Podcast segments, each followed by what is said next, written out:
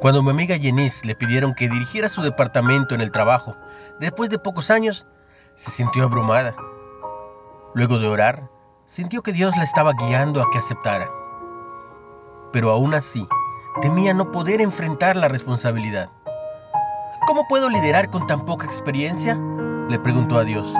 ¿Por qué ponerme aquí si voy a fracasar?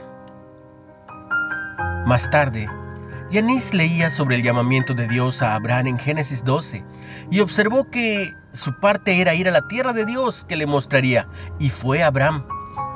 Fue una mudanza radical, porque nadie se desarraigaba de ese modo de la antigüedad, pero Dios le estaba pidiendo que confiara en él, dejando todo lo que conocía atrás, y él se encargaría del resto. Identidad, serás una gran nación.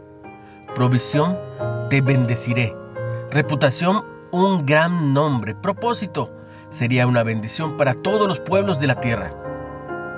Aunque cometió algunos errores importantes en el camino, por la fe, Abraham obedeció y salió sin saber a dónde iba. Veo en Hebreos 11. Entender esto quitó un gran peso del corazón de Yanis. No tengo que preocuparme de triunfar en mi trabajo. Eso me lo dijo después.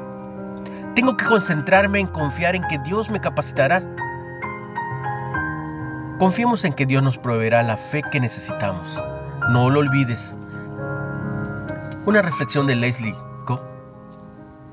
¿Qué te preocupaba de tus responsabilidades? ¿Cómo te pide Dios que confíes en Él en tu situación actual? Señor y Dios Padre, dame seguridad en ti